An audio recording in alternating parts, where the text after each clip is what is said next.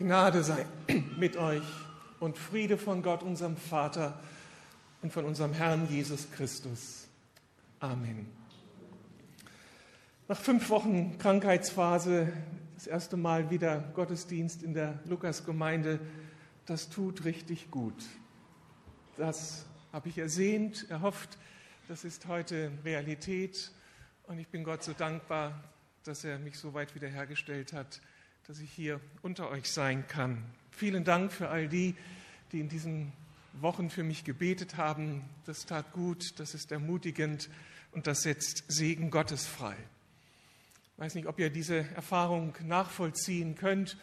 Wir sind so als Christen des 21. Jahrhunderts ausgestattet mit Möglichkeiten, uns Inspiration und Ermutigung zu holen durch Wahrheit, die wir studieren, wenn wir die Bibel aufschlagen.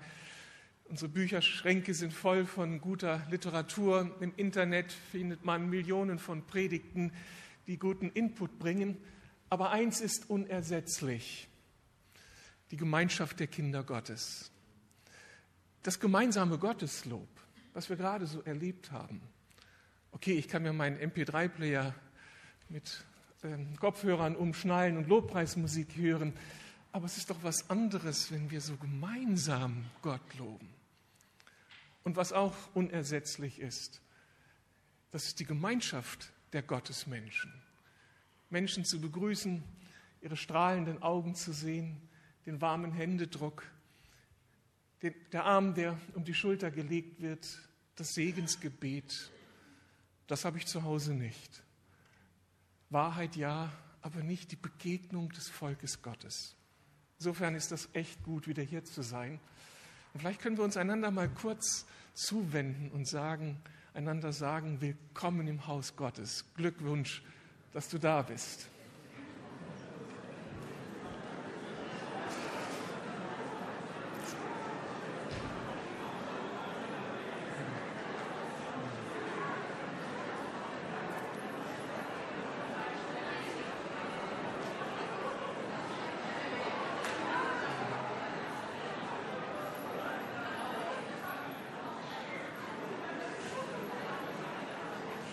Gut, was es sonst zu erzählen gibt, können wir nachher im Café tun.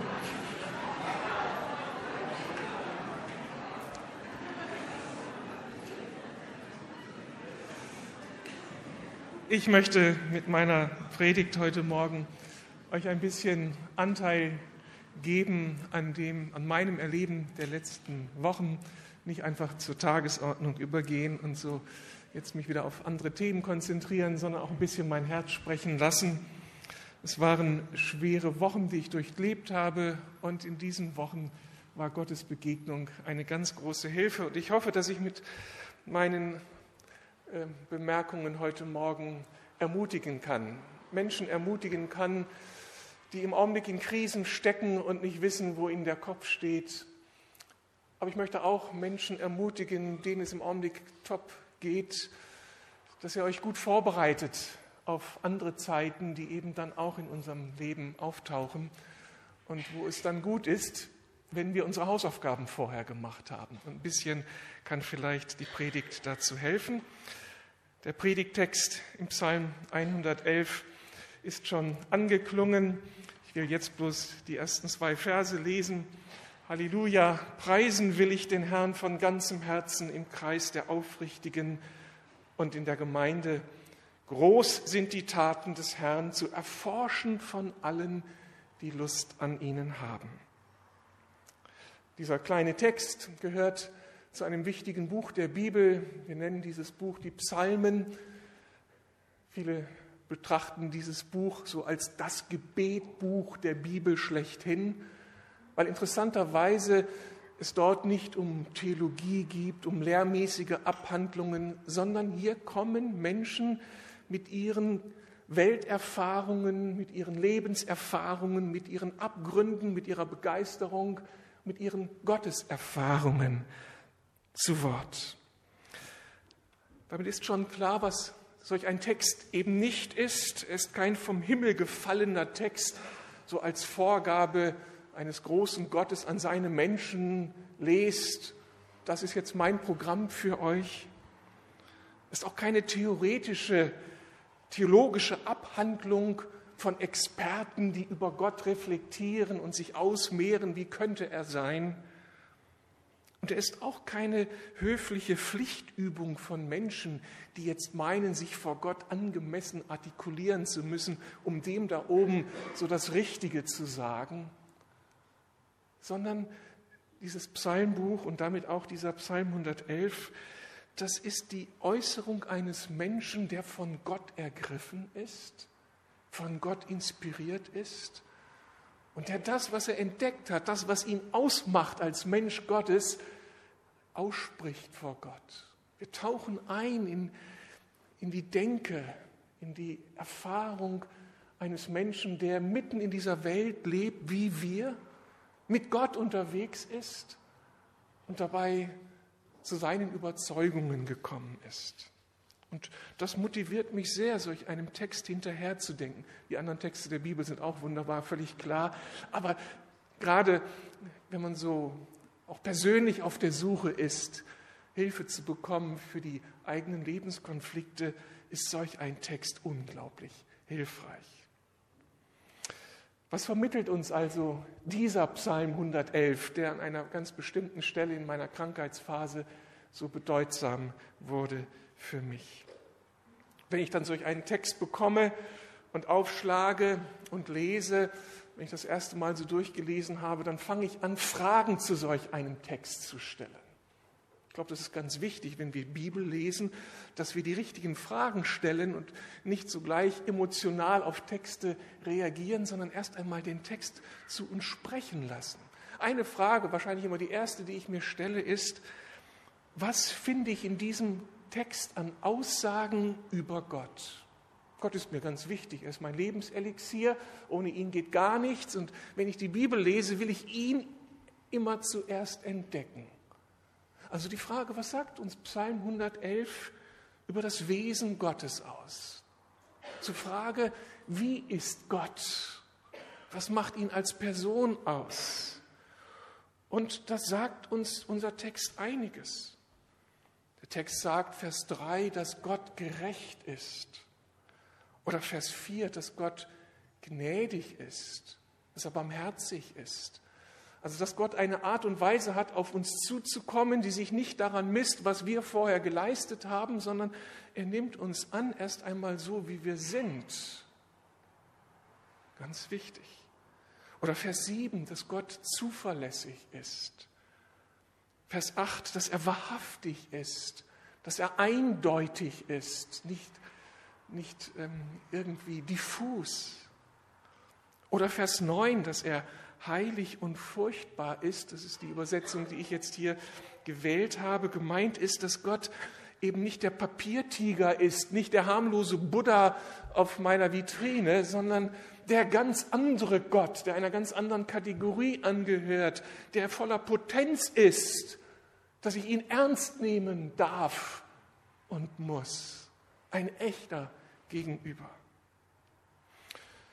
Man könnte jetzt jeder, jeden einzelnen Aspekt hier tiefgründig ähm, ausdeuten und zu verstehen suchen. Ich will mich da jetzt nicht auf die Details konzentrieren, sondern nur dieses erste Ergebnis formulieren. Ich denke, sofort wird klar, dass der Beter hier, der diesen Text formuliert hat, ein überaus positives Bild vom Wesen Gottes vor Augen hat. Zusammengefasst stellt er die These auf, Gott ist als Person durch und durch gut. Durch und durch gut. Er ist groß, keiner kann ihm das Wasser reichen und er ist überaus zuverlässig. Das steht als These im Raum, wenn ich diesen Psalm lese. Das ist die Erkenntnis und die Erfahrung hier dieses Menschen, der schon eine Weile mit Gott unterwegs ist. Ich lasse es erst einmal stehen.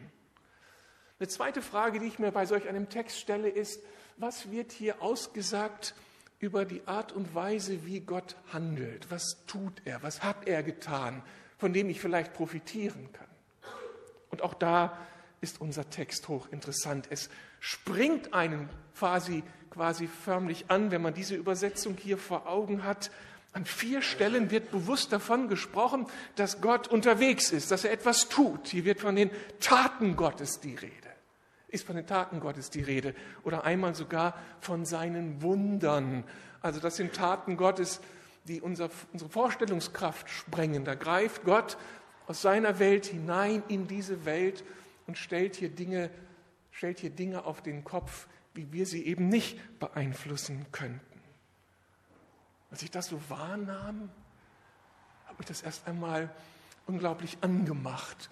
Der Gott, mit dem ich es zu tun habe, ist kein passiver Gott, kein Gott, der zuschaut. Das ist ja so eine philosophische Strömung unserer Tage, gerade unserer Tage, die wieder populär geworden ist. Ich stelle mir irgendwie einen Gott im Himmel vor, aber der interessiert sich nicht für diese Welt. Dieser Beter, dieser Fromme empfindet, wenn ich an Gott denke, habe ich es mit einem Gott zu tun, der nicht passiv ist, sondern der in meinem Leben vorkommt, der in dieser Welt vorkommt, der voller Energie ist, der ständig unterwegs ist, der tätig ist in dieser Welt. Wie wird er tätig? Drei interessante Aspekte. Vers 5 sagt, er hat Speise gegeben.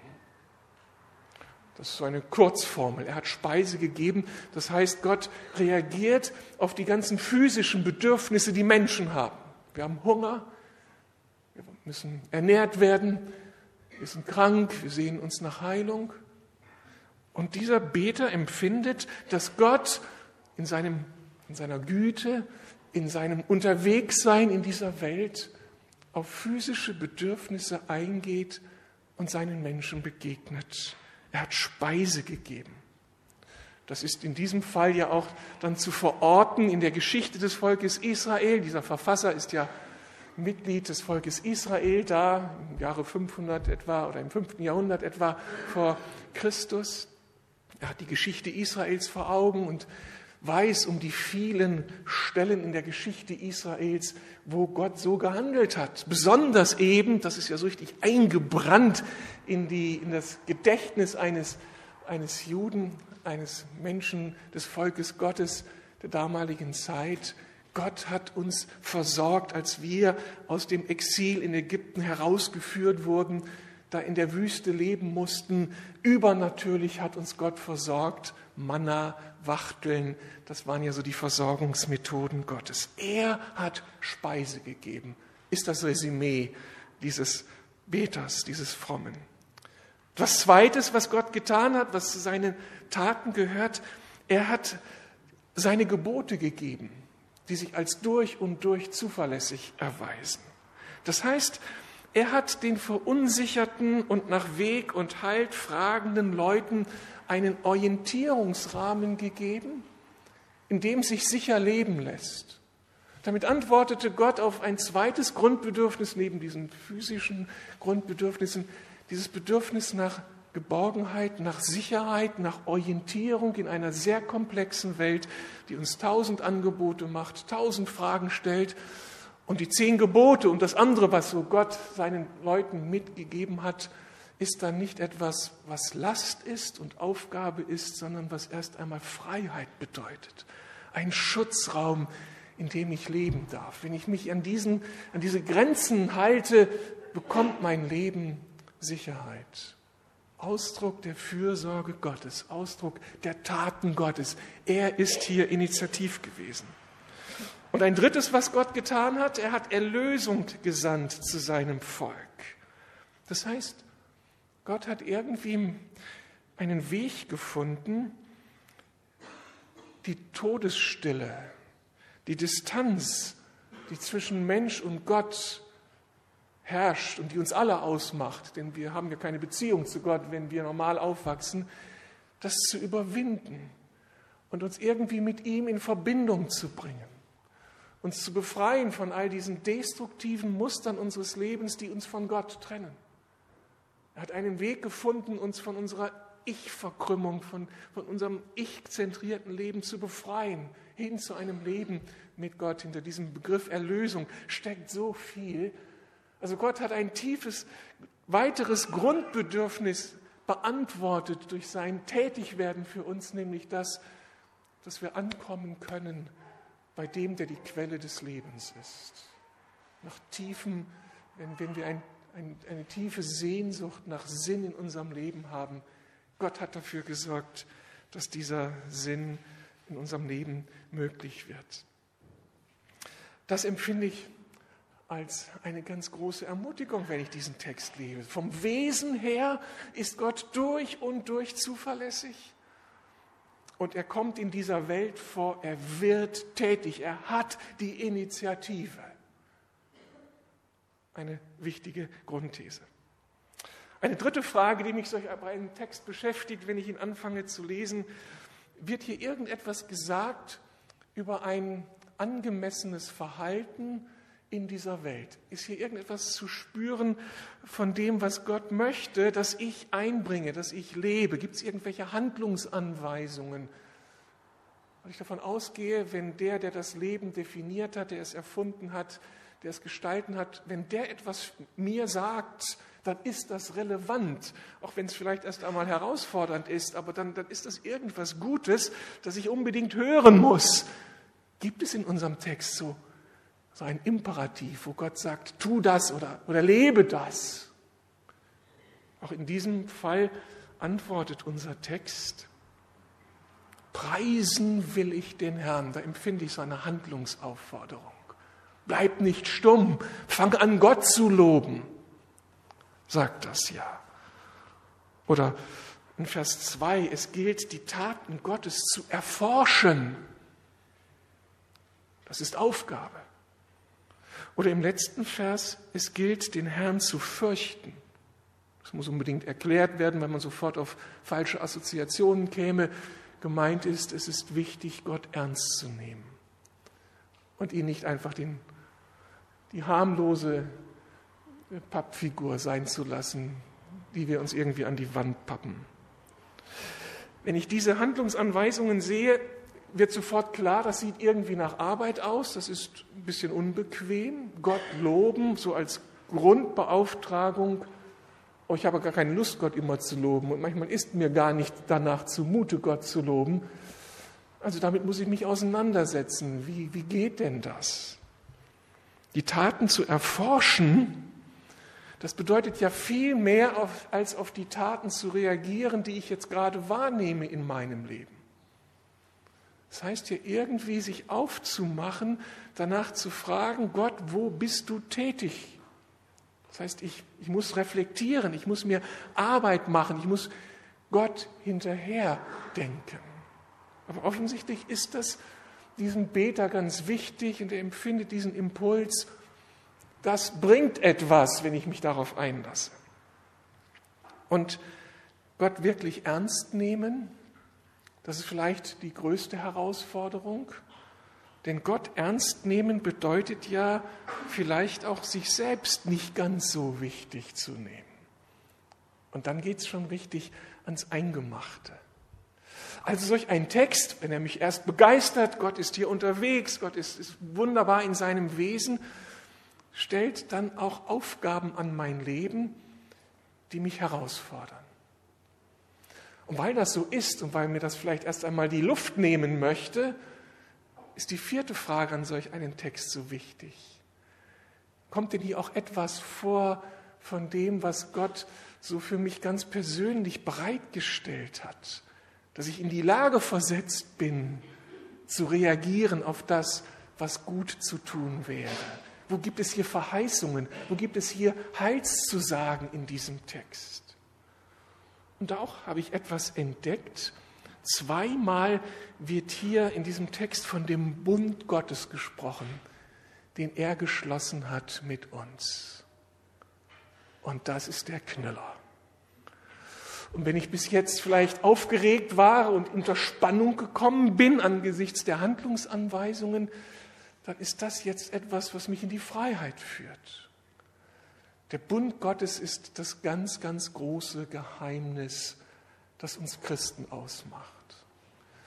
Weil das heißt, wir gehen davon aus, dass wir, bevor wir irgendetwas vor Gott getan haben, bevor wir uns irgendwie vor Gott geäußert haben, irgendetwas Nennenswertes vor Gott einbringen können, er auf uns zugekommen ist, uns erlöst hat und uns erwählt hat und Teil hat werden lassen seiner großen Bundesfamilie. Das ist die Erfahrung Israels gewesen. Dass Gott dieses Volk gerufen hat, mit ihm einen Bund eingegangen ist und Gott sagt ausdrücklich, wenn ich mich so euch zuwende, dann nicht, weil ihr so besonders toll seid, weil ihr so besonders attraktiv seid, weil ich mir so viel von euch versprechen kann, sondern weil ich euch wähle. Es ist meine Entscheidung. Und alles, was ich mir von euch wünsche, wenn ich euch die zehn Gebote gebe, hat dieses große Vorzeichen. Ich bin für euch. Und daran ändert sich nichts. Egal, ob ihr jetzt funktioniert, ob ihr jetzt alles richtig macht oder ob ihr am Kämpfen seid mit euch selbst, mit mir, ihr seid Teil meiner Bundesfamilie. Und ich bin der zuverlässige Part in dieser Bundesfamilie. Das ist eine sehr, sehr schöne Entdeckung, die mich jetzt entspannt sein lässt. Ja, gerufen zum Lobpreis, zur Anbetung, gerufen, Gott ernst zu nehmen gerufen, die Taten Gottes zu erforschen. Aber das alles unter dem Vorzeichen, dass mich jemand angenommen hat. Dass mir jemand sagt, ich stehe an deiner Seite und du bist für mich, ich bin für dich. Und ich will dich in die Lage versetzen, genau das auch zu erleben, das umzusetzen, was ich von dir möchte. Und damit ist dieser Psalm 111 wieder so typisch für die ganze Denkstruktur der Bibel. Viele, so viele Menschen kommen immer wieder unter Druck, wenn sie die Bibel lesen, wenn sie die Gebote lesen, wenn sie im Neuen Testament lesen, was so richtiger christlicher Lebensstil ist.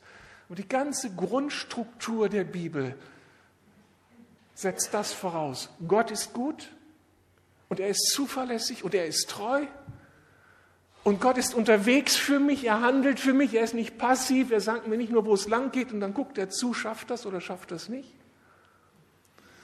Sondern Gott schafft mir Rahmenbedingungen und ist sogar noch der Motor in mir, damit Leben vor ihm und mit ihm gelingen kann. Und diese Struktur finden wir immer und immer wieder. Und darum kann ein Bibeltext eigentlich nie bedrohlich sein sondern kann immer nur begeisternd sein. Und selbst wenn mir hier etwas begegnet an Aufgabe, an Herausforderung, weiß ich, das ist Ausdruck der Güte meines Gottes. Hinter dieser Beauftragung steckt ein nächster Segen, steckt etwas, von dem ich am Ende profitieren werde. Es wird mein Leben nicht ärmer machen, sondern am Ende reicher machen. Ich werde belohnt werden für das, was ich so in seinem Namen tue. Das war so ein, einfach mal ein Durchgang durch diesen Text, um den Text ein bisschen zu erfassen. Welche Dimensionen finde ich hier? Aber dann steht ja immer die große Frage an, was mache ich jetzt mit solch einem Text? Wie komme ich denn da drin am Ende vor? Meine Begegnung mit diesem Text vor einigen Wochen war keine professionelle, akademische. Ich habe ihn nicht zuerst als Theologe gelesen, so interessiert nachfragend, was steckt denn da so drin in diesem Text? Und dann habe ich meine Lexika gewälzt, um den Text zu verstehen, sondern ich las diesen Text eben in einer sehr angespannten Zeit, in der mir manche existenzielle Frage durch Kopf und Herz ging.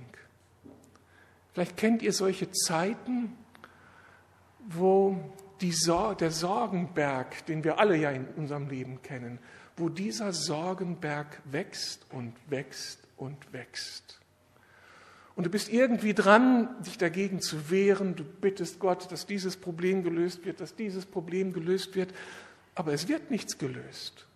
Stattdessen kommt das nächste Problem hinzu. Kennen wir sowas? Das Ergebnis ist, wenn Gott solch uns, solche Zeiten uns zulässt, dass dieser Sorgenberg so groß wird, dass er über unseren Kopf wächst und dass wir manchmal überhaupt nicht mehr sehen, wo geht's lang.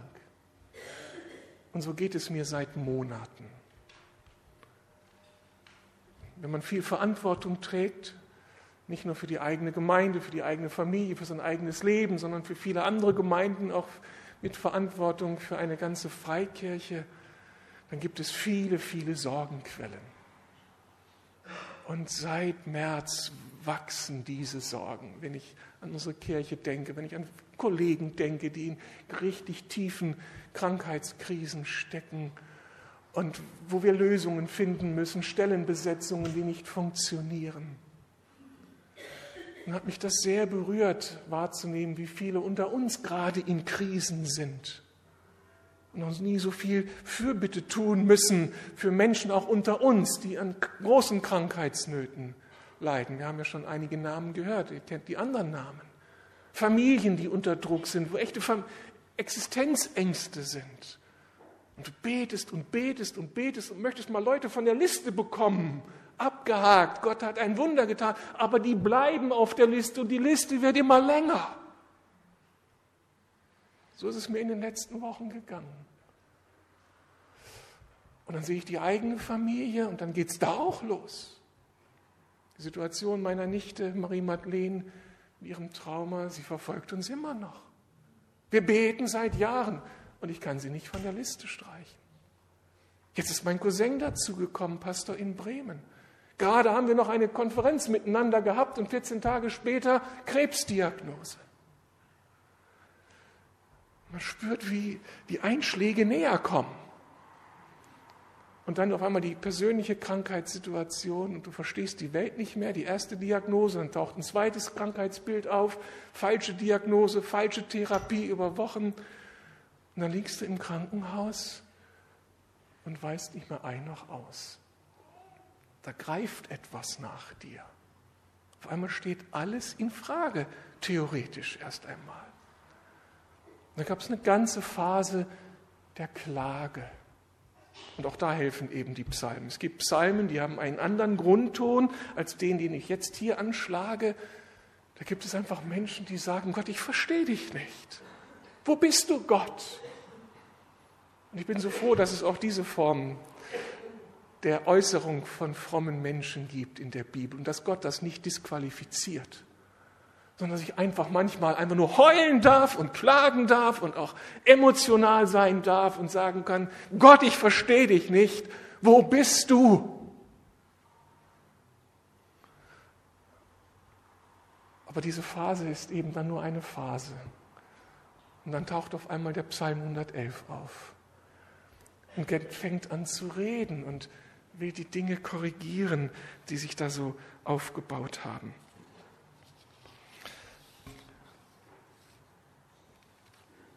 Das möchte ich euch kurz andeuten an diesem Text, was ich hier entdeckt habe und welche Entscheidungen ich dadurch treffen konnte.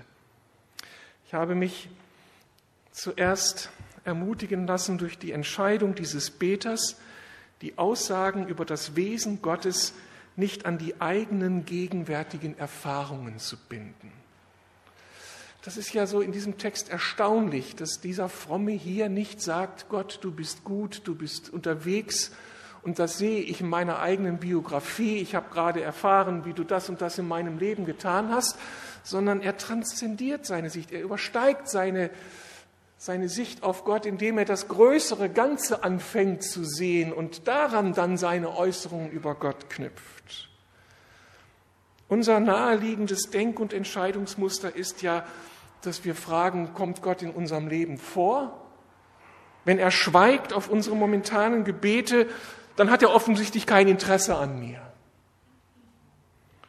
Wenn er nicht hilft, wie wir es uns wünschen, dann ist er halt nicht vertrauenswürdig. Das ist das Muster, das ich in mir kenne.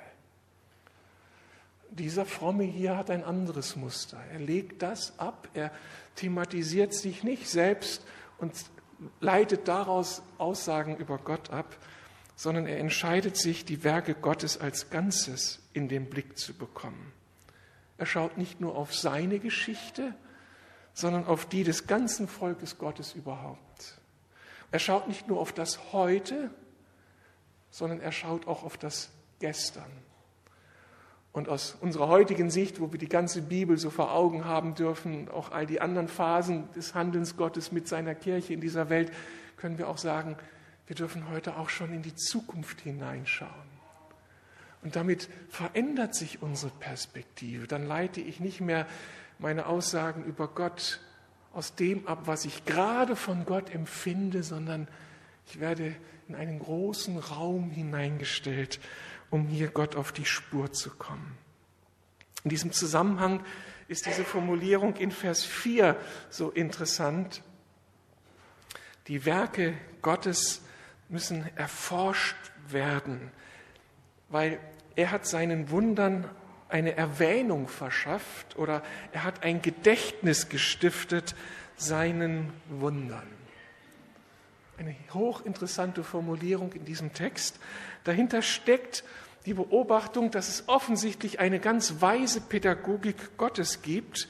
Er hat sich etwas einfallen lassen, damit seine Leute sich nicht reduzieren auf das, was ihr persönliches, momentanes Erleben ist, sondern dass seine Leute immer das große Ganze in den Blick bekommen. Wenn man die biblischen Texte mit dem Volk Israel im ersten Teil der Bibel liest, dann gibt es da die Gedenksteine, die Israel immer wieder setzen soll, mitten im Land Israel. Und mit diesen Gedenksteinen sind Erfahrungen verbunden. Hier, an dieser Stelle, als wir den Jordan überquerten, hier hat Gott das Wunder getan.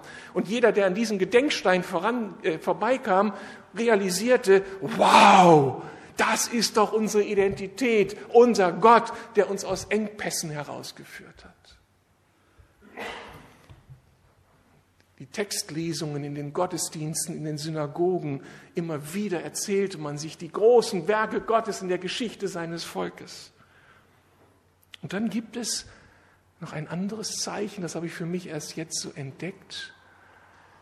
In der Stiftshütte als dem Ort der Gegenwart Gottes, wo die Menschen Gottes Gegenwart erwarteten, als sie unterwegs waren und die ähm, das mündete dann am Ende ja in den Tempel in Jerusalem, da gab es die Bundeslade als den ganz heiligen Ort der Gegenwart Gottes. Ein, ein Fantasiebild dieser Bundeslade hier mitgebracht. Die Bundeslade ist allen eigentlich bekannt, die Harrison Ford kennen und seinen, seine Jagd nach diesem großen Schatz. Ähm, die Bibel beschreibt, wie diese Bundeslade gestaltet ist. Das ist dieser Kasten mit den Stangen, das sind diese Engelfiguren, die diesen Kasten überdecken. Jemand hat sich das mal so ausgedacht, so könnte es vielleicht ausgesehen haben. Und diese Bundeslade im, im Innersten des Tempels, da wo, es, wo der Raum für Gott ist, diese Bundeslade wurde das Zeugnis genannt. Ein Platz, wo Gott vorkommt wo man sich erinnern darf an all das Gute, was Gott getan hat. Und in dieser Bundeslade gab es drei Gegenstände. Und das sind die Gegenstände, die in unserem Psalm 111 auftauchen. In, diesem, in dieser Bundeslade gab es diesen Krug mit Manna. Gab es diese Gesetzestafeln und gab es den Stab Aaron. Und Aaron war der erste hohe Priester, der für das erlösende Handeln Gottes stand, der immer wieder, wenn das Volk Gottes versagt hatte und es Spannungen gab zwischen Gott und den Menschen, der dann tätig wurde und Gottes Vergebung erbat. Und damit ist repräsentiert in dieser Bundeslade dieses unglaubliche Zeugnis, Gott ist treu, Gott ist groß, Gott ist gut und er hat so gehandelt, dass alle Bereiche unseres Lebens, die bedürftig sind, bei ihm vorkommen. Er hat Vorsorge getragen. Und immer wenn das Volk Gottes in den Tempel kam und an die Bundeslade dachte, war das die Geschichte. Gott ist ein Gott, der mit uns ist. Das ist für mich so ein Schachzug der Pädagogik Gottes, wie er seinen Leuten solche Momentaufnahmen immer wieder schenkt. Es geht letztlich um die Bilder, die in unserem Herzen zu finden sind. Sind das destruktive Bilder unserer Begrenzungen, unserer Sorgenberge? Oder schaffen wir es, diese negativen Bilder durch ganz andere Bilder zu ersetzen, die dadurch positiv werden, dass wir das große Ganze in den Blick bekommen? Und das ist immer die Aufgabe eines Christen, dass wir diese negativen Bilder, dass wir uns denen verweigern und angesichts der der Tatsachen, die Gott geschaffen hat in dieser Welt, zu einem neuen Denken kommen. Konkret wurde ich herausgefordert, für mich neu zu fragen, Hans-Peter, du beklagst die ganze Zeit, dass ich nicht tätig bin in deinem Leben, dass ich schweige, mach dich auf. Und dann gab es eine Nacht, wo ich reflektiert habe und wo ich aufgeschrieben habe. Gibt es die Taten Gottes in meinem Leben? Diese Zeichen des Reiches Gottes. Und dann war ich am Ende so beschämt. Was hat Gott an meinen Kindern getan? An meinem jüngsten Sohn, den die Ärzte abtreiben wollten, weil er angeblich Wasserkopf hatte. Und wir haben geschrien zu Gott und er ist ein gesunder Junge geworden. Meine Tochter, die aus dem Fenster gefallen ist, zehn Meter tief in den Garten, die eigentlich nicht leben dürfte. Und die Ärzte sagen, da haben die Engel aber Schwerstarbeit geleistet. Ja, im Namen meines Gottes.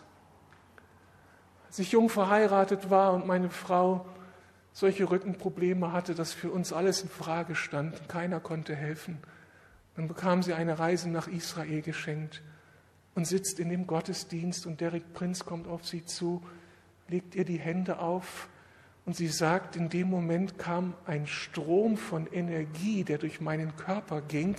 Irgendetwas bewegte sich in meinem Rücken und ich bin aufgestanden und war schmerzfrei. Wir lagen uns in den Armen, als sie zurückkam. Und ich könnte Geschichte nach Geschichte erzählen. Und ich saß da im Krankenhaus und war so beschämt, dass ich das so beklagt habe, Gott, du bist nicht tätig unter uns. Der Sorgenberg wächst und die Zeichen deines Reiches sind unter uns nicht mehr zu spüren. Lüge. Gott beantwortet nicht alle Fragen so, wie wir das wollen. Manches Paket bleibt, aber die Zeichen des Reiches Gottes sind da. Und die noch nicht gelösten Probleme sind sein Qualifizierungsprogramm für uns, das uns wach sein lässt, das uns abhängig macht für ihn, bis sein großer Tag kommt und die Dinge sich geklärt haben. Also Manna-Erfahrungen, Speiseerfahrungen genügend in meinem Leben. Wenn ich an unsere Gemeindegeschichte denke, was könnten wir alles erzählen? Versorgungswunder. Aber auch dieses Wunder der Orientierung, dass Gott in unserer Dunkelheit irgendwie dann doch den Weg zeigt. Wie oft haben wir durch sein Wort die entscheidende Hilfe bekommen? Oder wieder so seine Fürsorge. Ich habe euch von dem wachsenden Sorgenberg seit April erzählt. Im März hatten wir einen Menschen zu Gast, der die Gabe hat, von Gott zu hören und in uns, der in unser Leben hineinspricht im Namen Gottes. Und dieser Mann sagte meiner Frau und mich, ihr werdet in der nächsten Zeit Erschütterungen erleben. Es wird wie ein Erdbeben sein. Alles um euch herum wird erschüttert. Aber ihr müsst wissen, all is well. Alles ist gut. Ich bin Herr darüber. Ich habe die Sache in der Hand. Und letztlich soll das euch dienen, dass euer Glaube erneuert wird. Das hat mich so durchgetragen durch manche dieser Zeiten. Wenn ich gar nichts mehr zu sagen wusste, irgendwie dieser Satz, all is well. Ich konnte es noch nicht greifen, aber das war so ein Hoffnungsschimmer. Und das ist wieder das, was ich vorhin sagte. Gott stellt uns in Herausforderungen rein, aber er schenkt uns auch einen Rahmen, der uns diese Herausforderungen meistern lässt. Er, er, wusste um meine Skepsis, um die Fragen, die kommen werden und sagt in seiner vorlaufenden Gnade schon, pass auf Junge, da kommt was auf dich zu, aber all is well.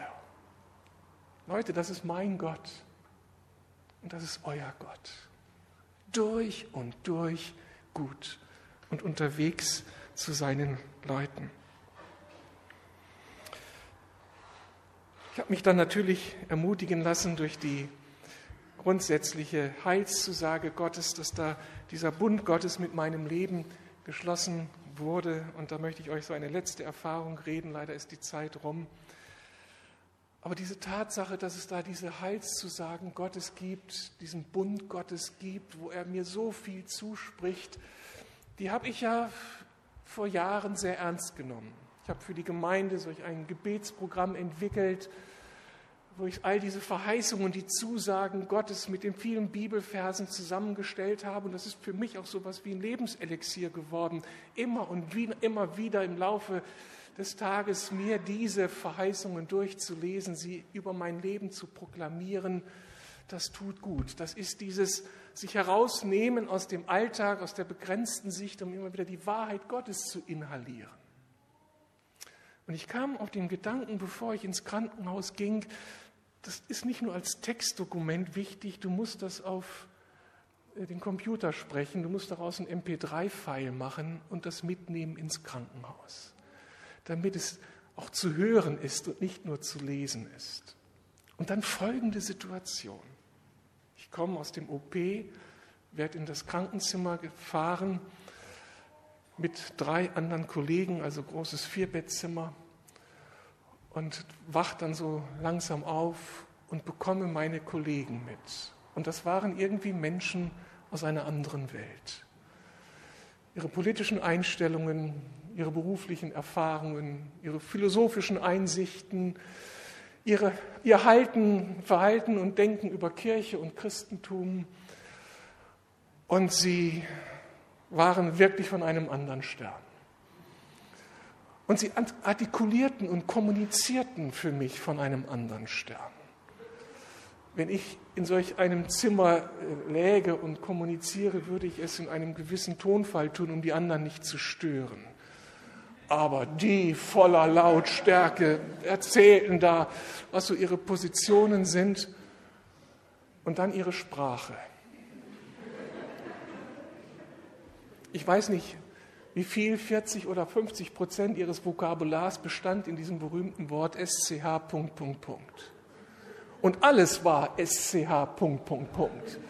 Die Ärzte, die Pfleger, das Krankenhaus, die Politiker, die Wirtschaftsleute, alles war Sch. Und du liegst da so als frisch operierter und kannst dich nicht wehren.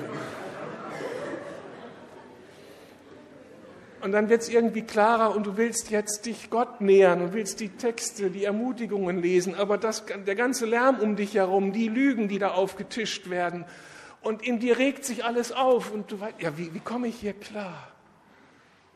Und dann diese göttliche Lösung. Kopfhörer auf, MP3-Player gedrückt und dann spricht Gott diese ganz, ich spreche sie selbst, aber diese wunderbaren Zusagen Gottes. Und die haben alles andere übertönt. Und mein Glaube wurde aufgebaut. Und ich bin wieder Herr der Situation geworden. Aber dann die Nachterfahrung. Wenn man so mit drei anderen Herren im Zimmer liegt, ist der Geräuschpegel ähm, auch nachts ziemlich hoch. Und wenn man nicht so gut schläft, dann schläft man eben auch nicht. Und es gibt viel Zeit zum Nachdenken. Und ich war natürlich voller Empörung und voller Verachtung für meine Umgebung.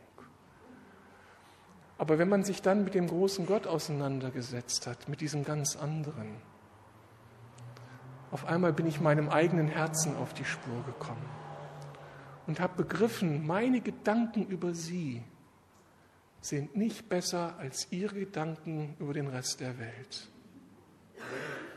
Ich sage es in meinen inneren Dialogen ein bisschen kultivierter, aber ich bin der gleiche. Das hat mich so beschämt.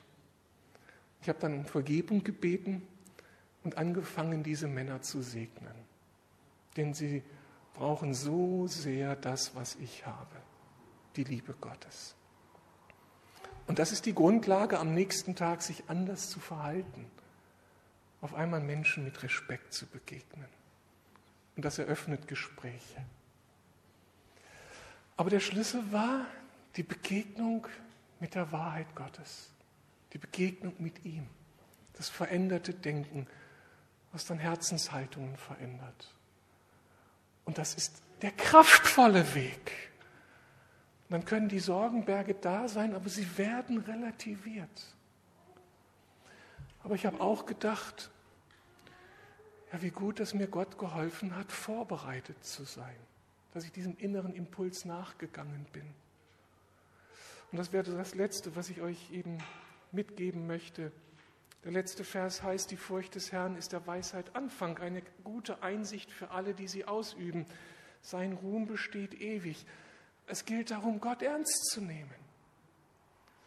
Sein Gutsein, die Tatsache, dass er unterwegs ist, dass er Zeichen des Reiches Gottes setzt, dass er uns in den Engpässen durchbringt, aber auch ernst nehmen, was seine Pädagogik angeht.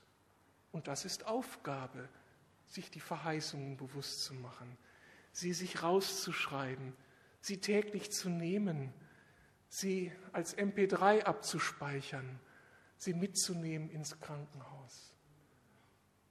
Und da bin ich dankbar, diese Lektion lernen zu dürfen und dass wir sie gemeinsam lernen zu dürfen. Seid Gesegnete des Herrn. Euer Gott ist gut. Als ich heute Morgen mein, mein Gebetsprogramm, das klingt so technisch, als ich mir so das habe zusprechen lassen und das Musik, mit Musik verbunden, wurde in dem Lied, das ich ausgewählt hatte, so eine Textzeile ständig wiederholt. Und erst beim fünften Mal Wiederholung habe ich sie richtig realisiert. Er macht keine Fehler. Er macht keine Fehler. Er ist gut. Dein Gott ist gut. Amen. Ich möchte beten und dann haben wir noch eine Zeit, wo wir das einfach auch, wo ihr das persönlich sagen könnt, eurem Gott, indem wir unsere Lieder ihm zu Ehre singen. Ich danke dir, Herr, für diese Phase, die nicht so schön war. Am Ende ist es deine Phase. Und ich begreife, dass ich nicht Opfer von Umständen bin, sondern dass du mich berufen hast, in diesen Umständen einer zu sein, der sich bewährt, der diese Umstände bewältigt, nicht mit dem eigenen Muskelspiel, sondern in deiner Kraft, mit deiner Wahrheit. Vielen Dank dafür. Und ich bitte dich, dass das eine Lektion ist, die ich lerne, die wir lernen für die nächsten Herausforderungen. Dein Wort sagt, vielfältig ist das Unglück des Gerechten, aber aus dem allen errettet ihn der Herr. Und darauf wollen wir vorbereitet sein. Am Ende bleibt dir einfach nur der Dank und die Anbetung. Amen.